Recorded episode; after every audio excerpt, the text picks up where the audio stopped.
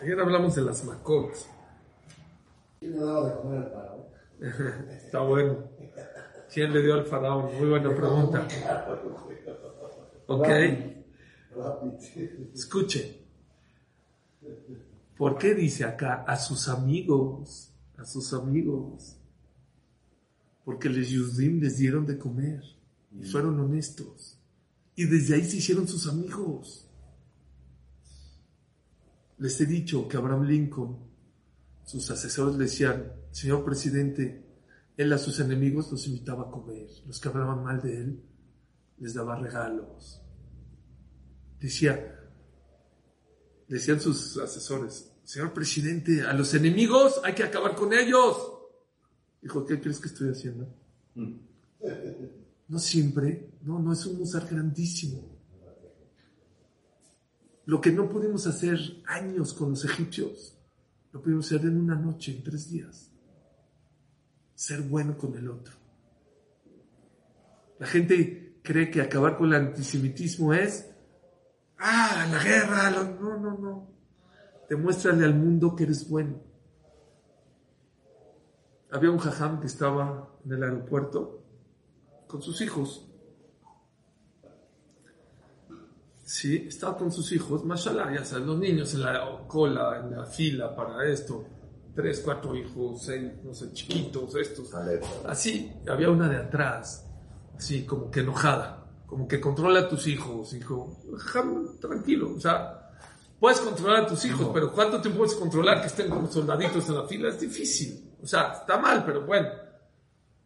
Y así, como que con cara y enojada y así. Ya, pasaron al counter, pasó el jajam al counter. Mashalel, su esposa, cuatro, cinco, seis hijos. Y la que estaba atrás también pasó al counter. La chica. Pero tenía sobrepeso. Y le querían cobrar 100 dólares por no sé qué. ¿no? Y se empezó a gritar y enojarse y hacer corajes. Ya saben cómo. No entiendo por qué la gente hace corajes. Tú cuando compras el billete, sabes. Se acabó. Ya. Porque no nos enojamos. Bueno, señor, hay, hay, la culpa ahí. la verdad, cu- no, nos ponemos de buen humor. y le echan la culpa a la culpa a la señora. Sí, no. Bueno, es culpa, no es culpa de, la verdad es culpa de nosotros. ¿Para qué compras tanto shopping? O, sea, o, o si compra, guarda un poquito de dinero para pagar el sobrepaso. Está como loca la señora. Vino el jam que creen hizo. Señora, tranquila, ¿a dónde va usted? ¿A Estados Unidos? ¿A Miami? Yo voy a Miami. ¿Sabe qué?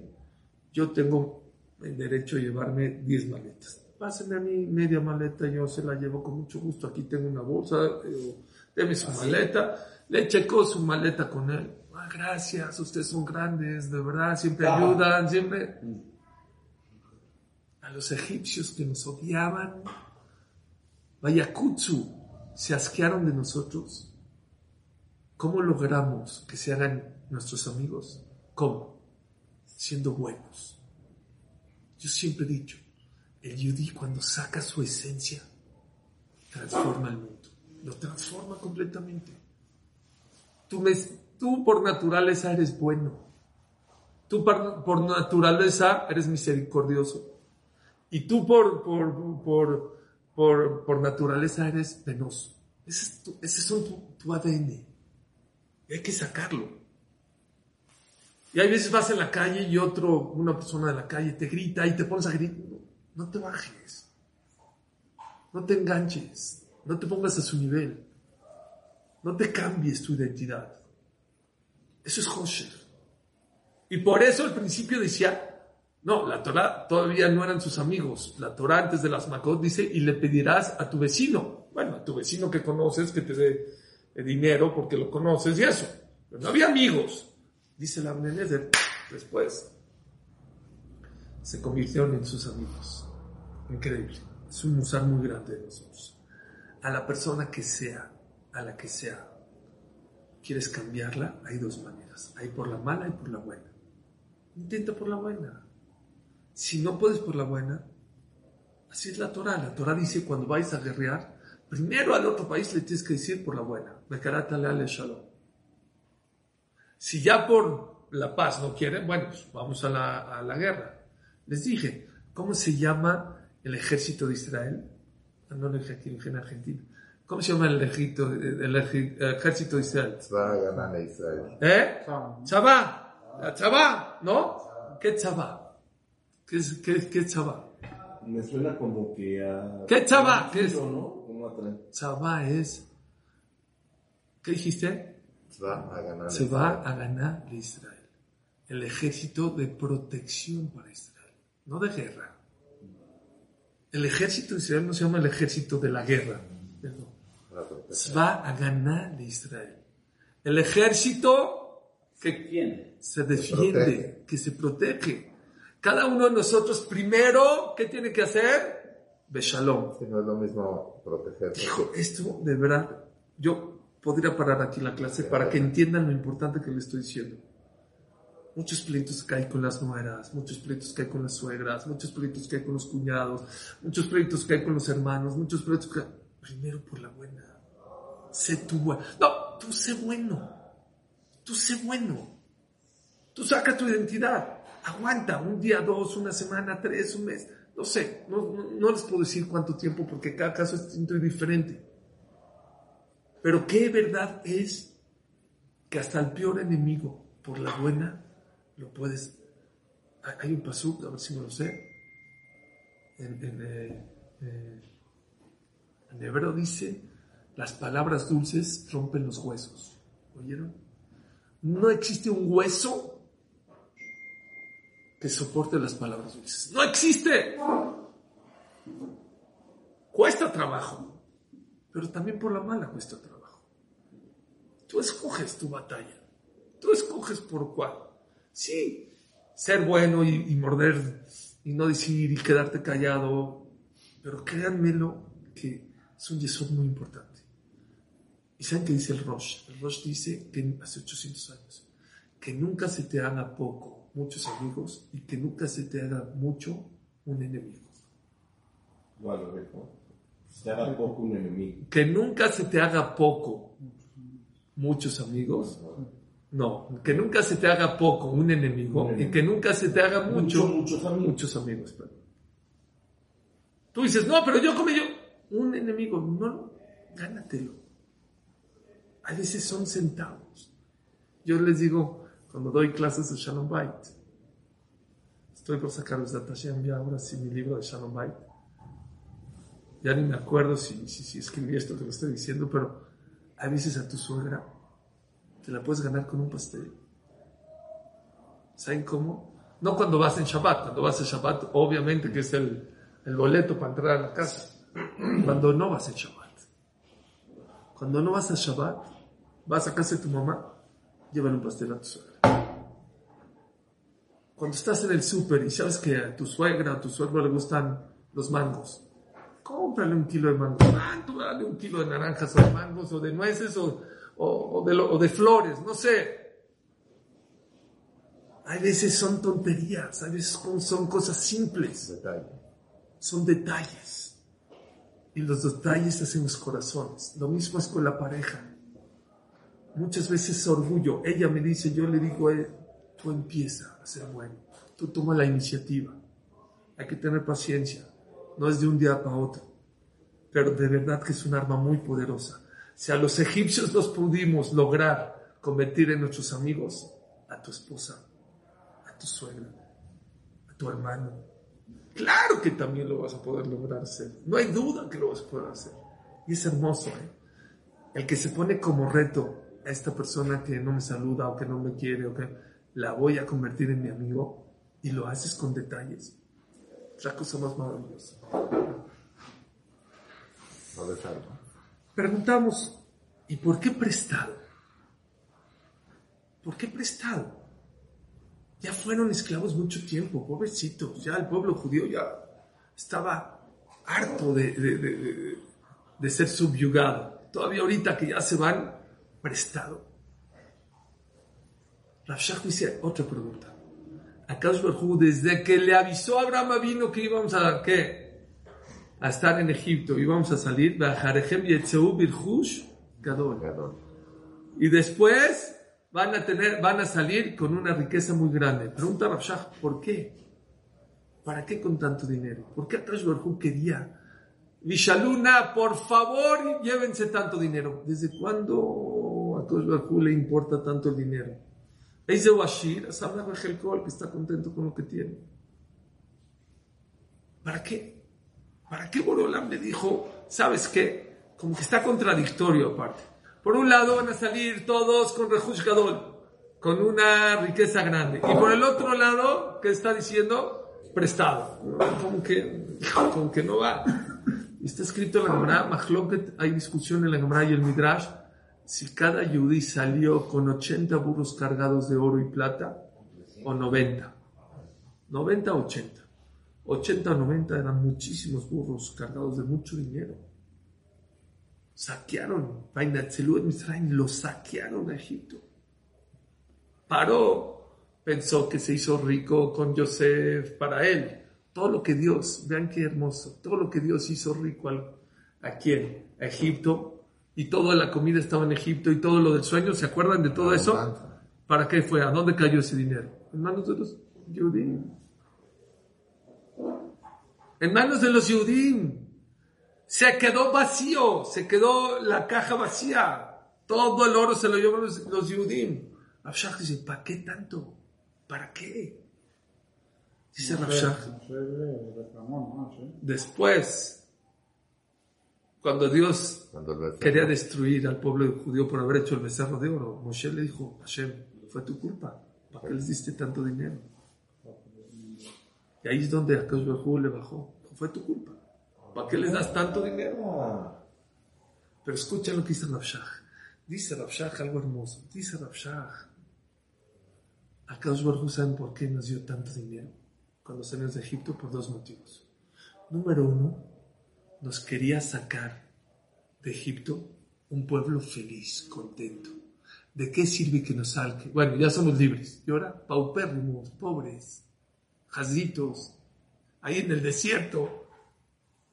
Baruj Hu no quería un pueblo libre. Quería un pueblo contento y feliz. ¿Y cómo lo iba a hacer? Nada más, ¿cómo lo iba a hacer? Con la Torah. Pero la Torah no la podía entregar de inmediato. ¿Por qué no podía entregarle de inmediato? No estaban en el nivel, se tuvieron que preparar 49 días. En esos 40, vean la importancia de la felicidad del pueblo judío. Akadosh Baruj Hu no quiso que el pueblo judío esté triste 49 días. Por lo menos con dinero van a salir más contentos. Hasta, por lo menos, hasta que Akadosh Baruj Hu entregue la Torah 49 días. Que se entretengan y que estén contentos. Qué importante es en el judaísmo. Dijo Rabbi Jacobson una vez, la felicidad en el judaísmo no es importante, es esencial. Es parte de la vida de un yudí.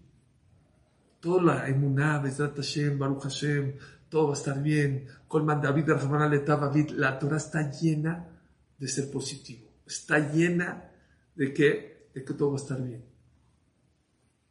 Que todo es para bien. Que Bezrat Hashem, que Baruch Hashem. ¿Por qué? Porque es lo que Akadosh Baruj Hu quiere de nosotros. Akadosh Baruj Hu no quiere un pueblo triste. No es nada más sacarlos, no. Es sacarlos de qué manera estén felices y contentos. Y por eso dice el Rambam, por eso comemos matzah y maror. Pregunta el Rambam en Morena Bujim, ¿para qué comemos matzah y maror? ¿Para qué? Si una persona estuvo en la cárcel, salió de la cárcel y comía tortilla dura, va a comer una vez al año tortilla dura. No, ¿para qué? Ya, lo pasado, pisado. Ahorita, Baruch Hashem, puedes comer pan y, y- y- y- tostadas y enchiladas y chilaquiles y comida de maravilla. ¿Para qué? ¿Para qué Dios cada año nos hace sentar y comer maror y comer? ¿Para qué? Dice Rambam en Morena Bujim. ¿Saben para qué? Lizkor, para recordar los días amargos en los días de abundancia. ¿Para qué? Para que valores. Para que estés contento. Para que te dejes de quejar. Antes comías maror, te hacían maror, no comías maror, te hacían maror, te hacían amargar la vida. Comías matzá. Ahorita cuántas botanas, cuántas comidas, cuántos refrescos, cuántos vinos, cuántas cervezas, cuán- cuánta abundancia tienes. Para valorar. Para que valores, dice el Rambam. Es un motivo. ¿Para qué? Para que estés contento. Para que valores lo que tienes. Otro motivo dice el Rambam, por humildad. Para que sepas que Dios te puede dar la vuelta. Puede estar arriba, de repente puede estar abajo. Para que seas humilde. Para que te acuerdes que hubo épocas que no eras libre, que trabajaste, que te hicieron sufrir, que te tenían de esclavo. Y eso pasó así, porque Yosef y sus hermanos eran lo máximo. Y acabó esta generación, ¡pum! cambió durísimo. Antes de la Shoah, los judíos eran reyes. Yo estuve en Polonia, no saben las casas, las mansiones, los kilómetros de jardín y de bosque que tenían enfrente de ellos. Mansiones, casas grandes, no crean que... Y de repente todo puede cambiar. Pero dice Rabshah un yesod muy importante. ¿Saben por qué Akash quiso que salgamos con dinero, con mucho dinero? Porque quería Yehudim contentos, felices. Entonces, ¿por qué prestado? Que Entonces, ¿por qué prestado? Dice el Midrash, ¿qué les pregunté hace ratito? Dice el, Ra- dice el Midrash, perdón, dice, dice la Torah que la única Macá que no hubo advertencia, ¿cuál es? José. Todas las Macot, todas las plagas, Dios le advirtió. Moshe, ve y dile al faraón que va a mandar dam, voy a mandar sangre, mandaba sangre. Luego voy a mandar las ranas. Fíjense, en toda la Torah siempre hay una advertencia. Es más, les dije ayer, tres semanas de advertencia, una semana duraba la Macá. Tres semanas de advertencia, una, una semana duraba la plaga. La única que no advirtió, ¿cuál fue? Joshech, la oscuridad. ¿Por qué? Dice el Amnenezer, el Rav de Sochon. Dice, ¿por qué? Lo mismo. Quedaba una sola Macá. ¿Cuál era? Y Macat Bejorot. Joshech no fue un castigo. Cuando Dios va a castigar, primero te advierte y luego te castiga. ¿Sabían? Nunca Dios castiga sin antes advertirte. Está escrito que la lepra, había gente que le daba lepra. Dice la Gemara que Hashem primero mandaba lepra a la casa, no a la persona. ¿Para qué? Para que la gente haga teshuvah. ¿Y qué decía la gente? Nah, es una humedad. Es una humedad. ¿Qué hacía Hashem? Lepra en la ropa. Eh, se. En la ropa. Ah, es que la tintorería no la lavó bien. Luego al cuerpo. Nunca Kaush Baruj castiga de trancazo. Ahora dice que Kaush Baruj a veces castiga a una nación que no es de Yudi. Hubo un tifón en eh, Indonesia. ¿Para qué? Para que hagas Teshuvah. Para que los judíos matamos Teshuvah. Para que, ¡Hey! ¡Wake up! Es más, una vez escuché, no me acuerdo de dónde, pero lo escuché o lo leí, que a veces Akash te manda un jajam que hable fuerte. En vez de que te castigue tu casa, tu ropa, tus bienes, tu coche, se te ponche la llanta, te habla el jajam fuerte. ¿Para qué? Para que reflexione. Hay gente que, ¿cómo reacciona? No me gustó el jajam, ahora habló muy fuerte. Al revés. Te está salvando el jajam. Hashem le pone las palabras correctas al jajam para que tú reflexiones, para que no te castigue, para que no te duela, para que no te pegue. Por eso es tan importante venir a escuchar clases de Torah o escuchar clases de Torah. ¿Por qué? Porque muchas veces eso te salva de muchos castigos, de muchas advertencias. En un dice Raimara. ¿Acaso no castiga sino, sin antes advertirte? Muchas veces no nos damos cuenta. Eso es Hoshech. Hoshech no es un castigo. La oscuridad es una advertencia al faraón. Faraón, eres un ciego. Estás en la oscuridad. No te das cuenta que Dios ya te mandó Dam, Sfardea, Kinim, Arov, Shim, Barat, Hoshech. Es un ciego. ¿Cuántos avisos Dios te va a mandar? Ya, me falta una, y ahí te vas a morir, o ahí te vas a acabar. Pero Hashem ya le había dicho que debe endurecer el corazón. Sí. Entonces, ya no tenía, como que ya no tenía opción. Ya no tenía opción porque ese es el castigo del terco. El castigo del terco, ¿saben cuál es? Cuando uno es terco, terco, terco, terco, terco, tienes corazón duro. Ahora, Baruj ¿qué hace? Ya no te deja ablandar el corazón. Pero esa fue la advertencia de, de, de al faraón. ¿Sabes qué le dijo? Estás ciego, no ves. ¿Y saben qué me duele?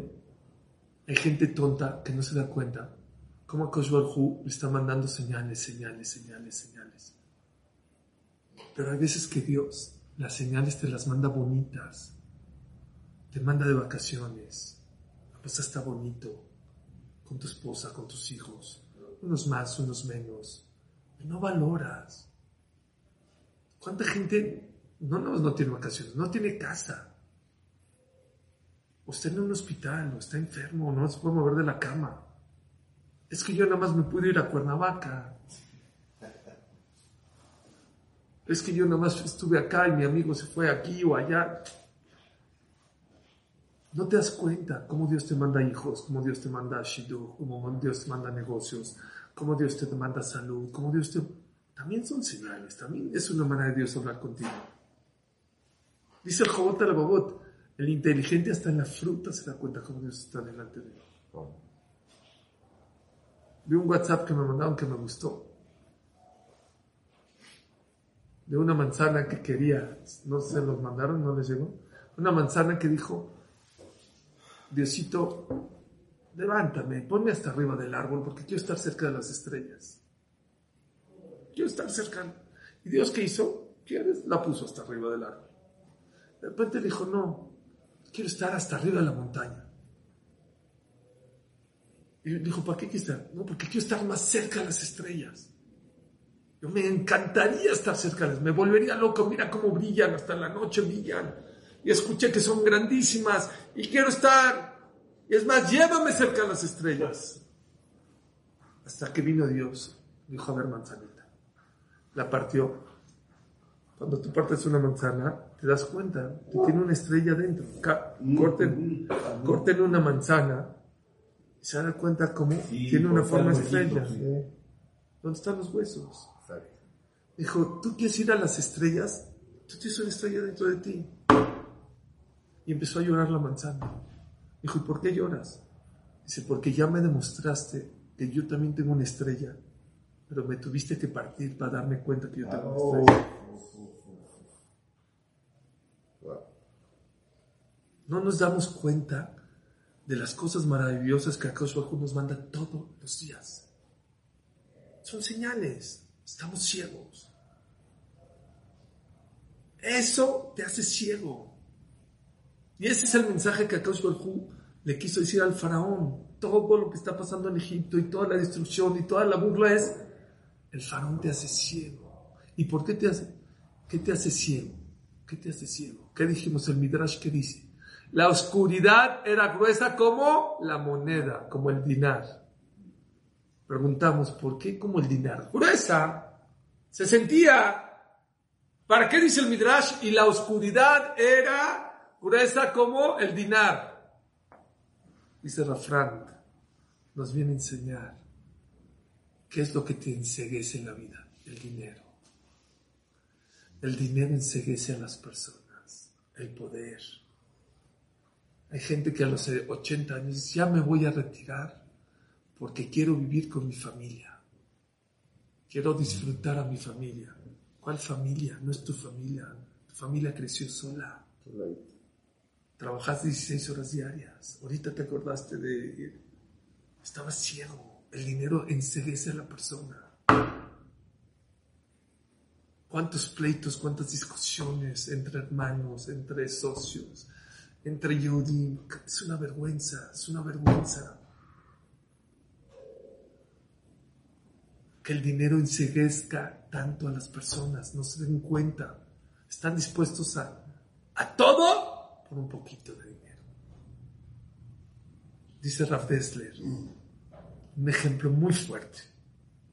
Lo vi hace muchos años, se me quedó muy grabado. No sé si él o una persona iba en el tren en Europa, en invierno, como ahorita, en enero. febrero. Hay nevadas. De repente paró el tren y que ve dos lobos peleándose por un cadáver. Hay un cadáver ahí de un animal, pero una lucha, una guerra. Shema Israel. Matándose. De la ventana del tren viéndose cómo están matando ahí en la nieve. Los dos ensangrentados, todos mordidos. Y de repente dice Rav Dessler, uno de los dos lobos ganó, el otro quedó muerto. El otro, ¿cómo quedó? Todo ensangrentado, pero ganó. Pero dice Rav Dessler, ¿qué se llevó? Pedazo de cadáver. De cadáver. Dice Dessler, las personas que se pelean por dinero son como esos dos lobos. Se matan, se pelean, discuten. ¿Y el que gana, qué gana? Un poco de dinero. Un poco de dinero. No es victim, pero perdiste a veces un hermano, a veces perdiste un amigo, a veces perdiste una persona muy cercana. El dinero enseguece a las personas. Por eso dice el Midrash, y la oscuridad en Egipto fue del grosor de una moneda de dinar. ¿Por qué de un moneda de dinar? ¿Por qué? Para enseñarte que el dinero enseguece a las personas. Dicen que había un alumno de un Raf, que era un tzatí, que era muy bueno. Daba tzedakah, lo poco que ganaba daba maser. Sí. De repente le dijo, Hamden una verajá ya quiero ser rico para dar más maser, para poder estudiar más Torah. Y de verdad era un gran, un gran hombre. Dijo el jajam, que te hagas rico. Ya, el jajam era de Israel, iba a Europa, vamos a una parte a verlo. Este efectivamente se hizo rico, pero ¿qué creen? Dejó de ir a estudiar, dejó de darse de acá, ya no recibía a los demás. Y nadie podía hablar con él, ¿verdad? El rico en la ciudad. Cada año iba su jajam a la ciudad a visitarlo. Cuando llegó a la ciudad, ya saben, los lazonareros, luego, luego, jajam, ¿qué crees? Su alumno este ya no da de acá, ya no viene, no me digan, bueno, déjenme hablar con él. Hizo una cita, obviamente era su jajam. Lo recibió ya con dos secretarias, saben todo. Hasta que llegó a la sala del presidente. Hola, ¿cómo está? ¿Todo bien? bien? ¿Cómo vas? La verdad, ya no puedo ir a estudiar. La verdad, ya no puedo ver a un pobre. Ya no, ya no puedo. ¿Qué hago, jaja? De verdad, dígame usted, pero de verdad, me hice rico y me cuesta, me cuesta mucho trabajo. Ya no, no. No me atiende. Había, un espejo este, en su oficina. Dijo, voltea para allá. Dijo, ¿qué ves? Dijo, ¿qué veo? Pues me veo a mí, es el espejo. Ok. Dijo, voltea a la derecha. ¿Qué era? Una ventana. Dijo, ¿qué ves? Veo gente, veo personas. Dijo, ¿te hacer una pregunta? ¿Por qué aquí te ves a ti y aquí ves a la gente? Este es vidrio y este es vidrio. ¿El espejo de qué está hecho? Pues de vidrio. ¿No? Este es que espejo, este es vidrio y este es vidrio. Dijo, no sé. Dijo, ¿sabes por qué? Este vidrio tiene un poquito de plata atrás. Por eso te ves a ti. Este, como no tiene plata, ves a los demás. ¿Quieres que Dios te quite la plata para que puedas ver a los demás? Dice Rafshah, dice la Menezer, ¿por qué Akadosh Barhu pidió que sean ricos, pero prestado? Porque por un lado Akadosh Barhu quería que sean ricos para que estén contentos, pero que no sean soberbios. Que no sean soberbios. No es tuyo. No es tuyo. El primer, la primera riqueza, la primera riqueza, ahorita te voy a poner un ejemplo, esa es la pregunta que tienes. La primera riqueza que tuvo el pueblo, pueblo judío, ¿cómo es? Prestada. El dinero no es tuyo. El dinero es prestado. Y llevamos dos años que Dios no nos ha demostrado, especialmente a los ricos, los que pensaban que, que dijo Dios, quítate el volante, yo manejo, no, tú, tú te vas para atrás. Uno me dijo, yo tenía una tienda en, tiene una tienda en cada estado de la República. Si se cae Mérida, tengo en Acapulco. Si las ventas en Acapulco no están bien, mando la mercancía a, a- a Sinaloa. Y si no, a Veracruz, si no, hasta Jalisco. No tengo problema. Vino la pandemia y ¿qué pasó? Todas las tiendas cerradas. Todas. ¿Quién dirige? ¿Tú o Dios? Dios dirige. Tengo un amigo que, que hacía evento, que iba a hacer la boda de su hijo o de su hija, no sé qué, con unas personas que hacen eventos. Y les dijo mi amigo a ellas, Baruch Hashem, que les va bien. Dice, no es Baruch Hashem.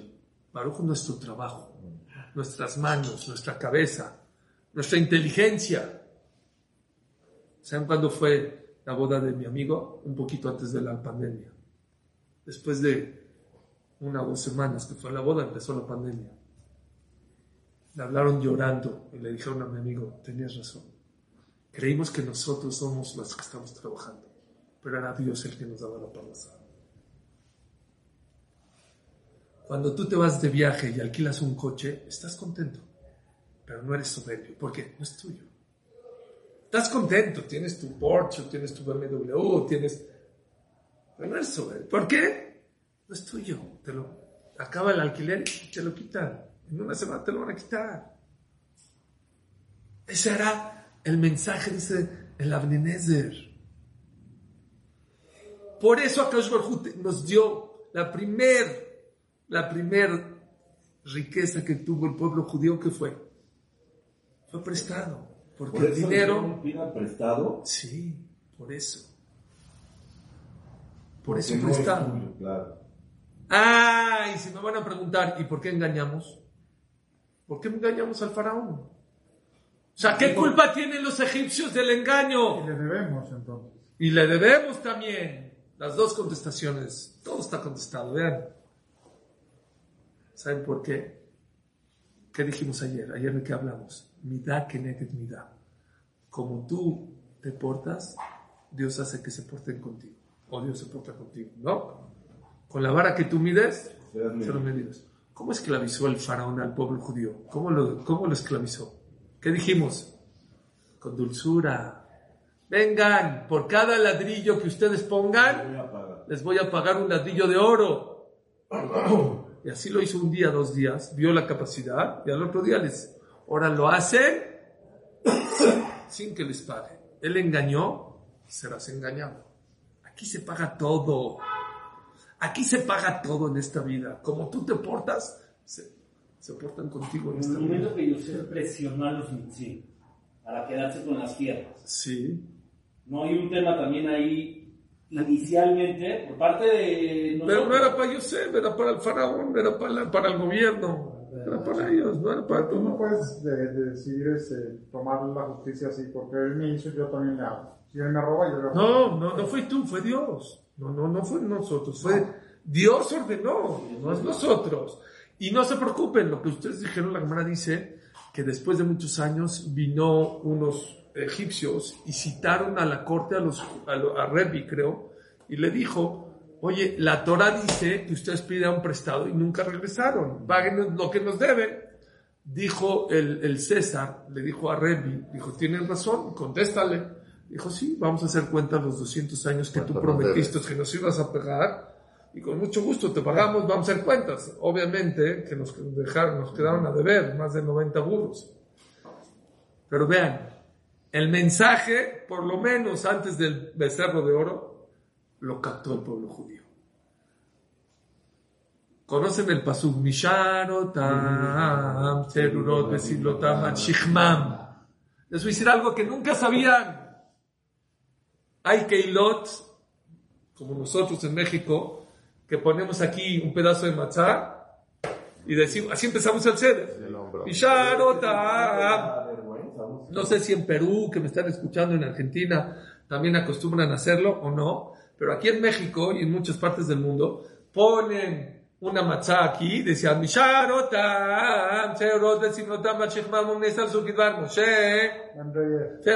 ¿de dónde vienes? ¿De Egipto? ¿A dónde vas? A Jerusalén. ¿No? ¿Qué? ¿A qué se refiere ese paso? Rashi dice, ¿a qué se refiere? sobre sus hombros. ¿Qué era sobre sus hombros? La deuda, No.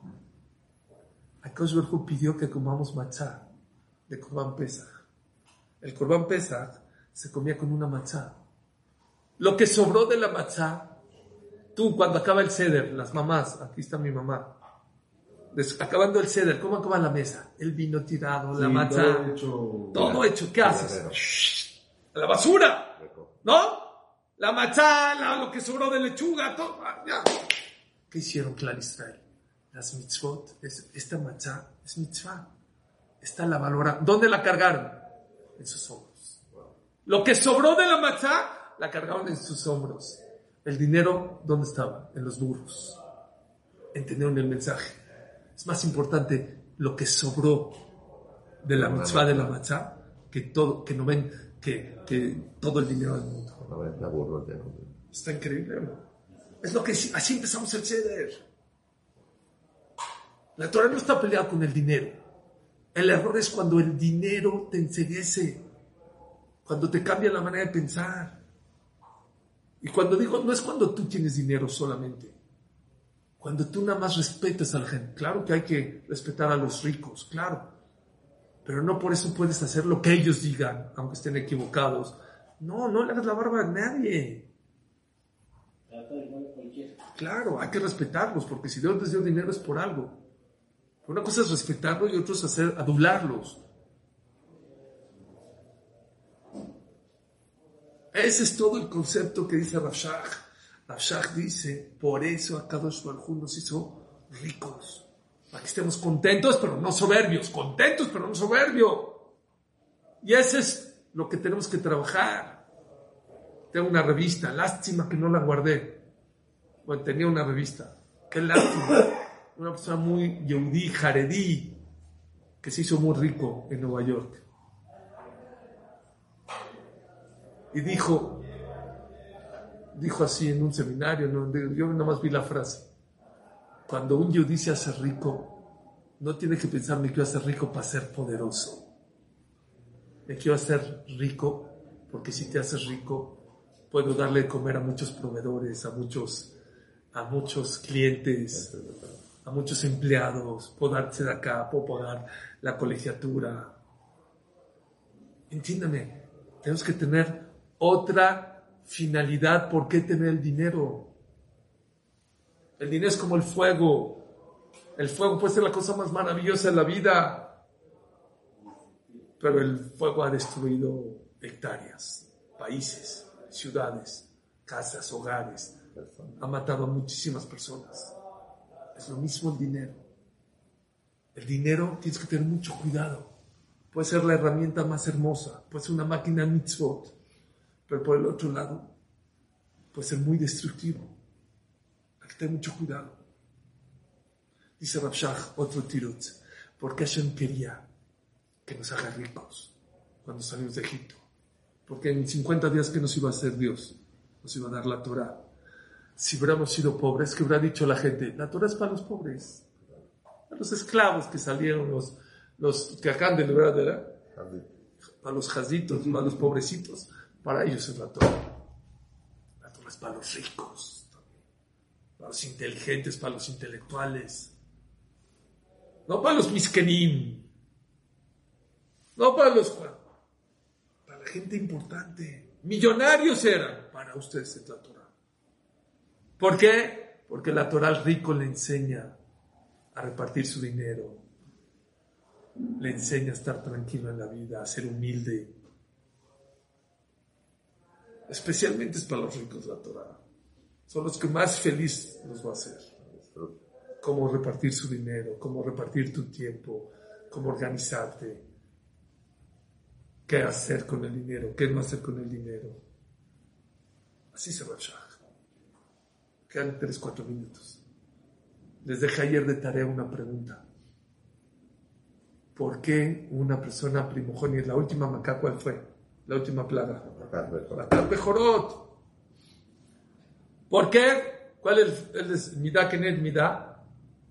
¿Cuál es la relación de Dios? Ah, porque él mandó a matar a todos los niños, ¿no? No, porque Él mandó a matar Al pueblo al primogénito. Entonces dice, tú te metiste con mi pueblo primogénito, vení mejor Israel. Pero, pero no era todavía, o sea, como pueblo, pueblo fue cuando Desde Abraham vino éramos elegidos. ¿Cómo?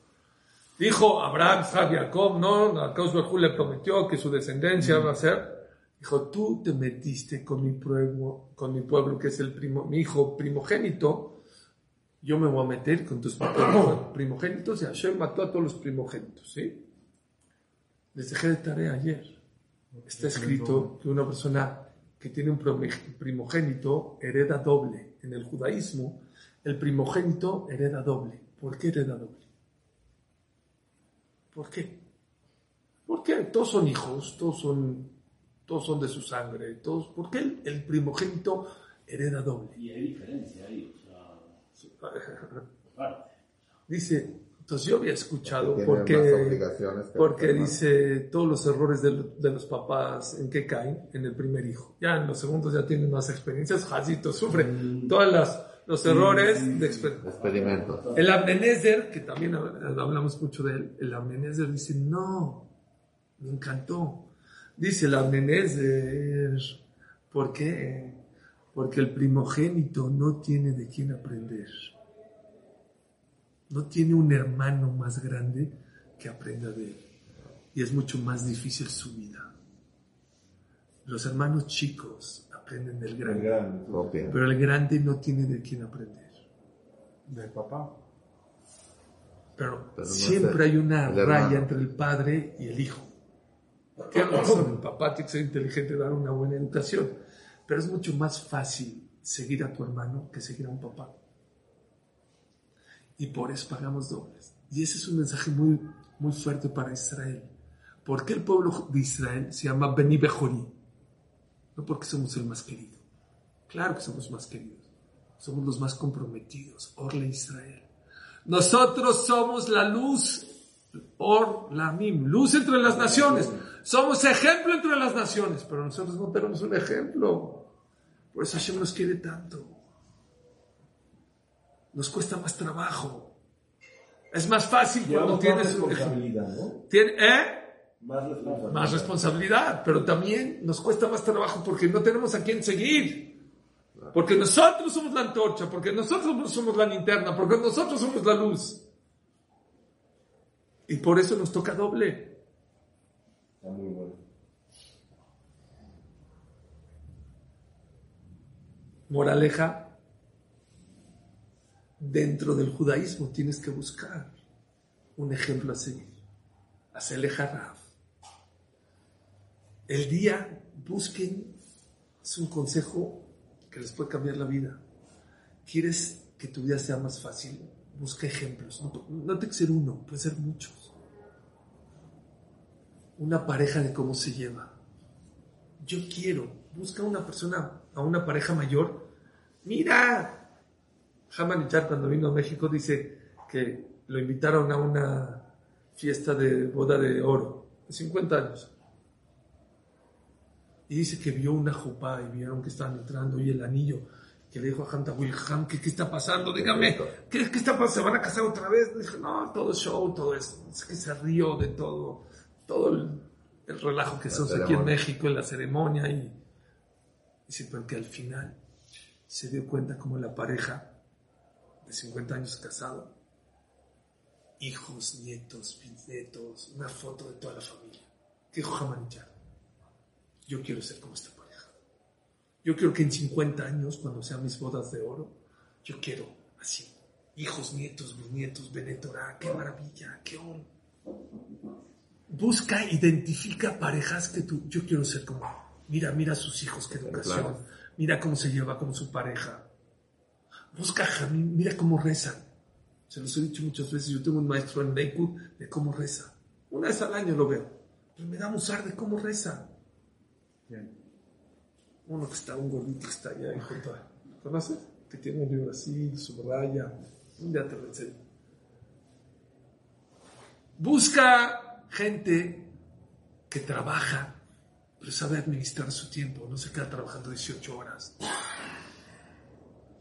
Yo aprendí a usar de una persona un yudí. A veces uno está muy ocupado te hablan, no. Una persona que era mucho más ocupada que yo, mucha. Le hablé y no me contestó. Después de muchas horas me regresó la llamada. Dijo, perdón, estaba ocupado. Siempre regresó la llamada. Siempre regresó la llamada. No importa, a lo mejor estás ocupado, a lo mejor ahorita no puedes contestar. Pero después cuando te desocupas, ¿por qué no regresas la llamada?